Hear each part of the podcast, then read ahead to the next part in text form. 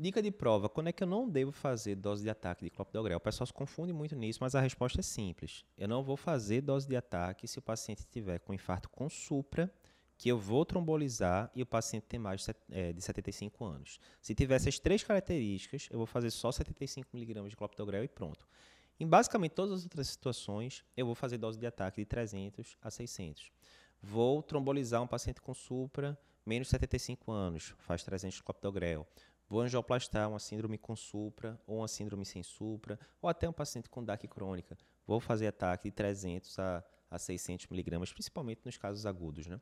Então, não vou fazer ataque se trombólise maior que 75 anos e infarto com supra. Então, fica ligado nisso.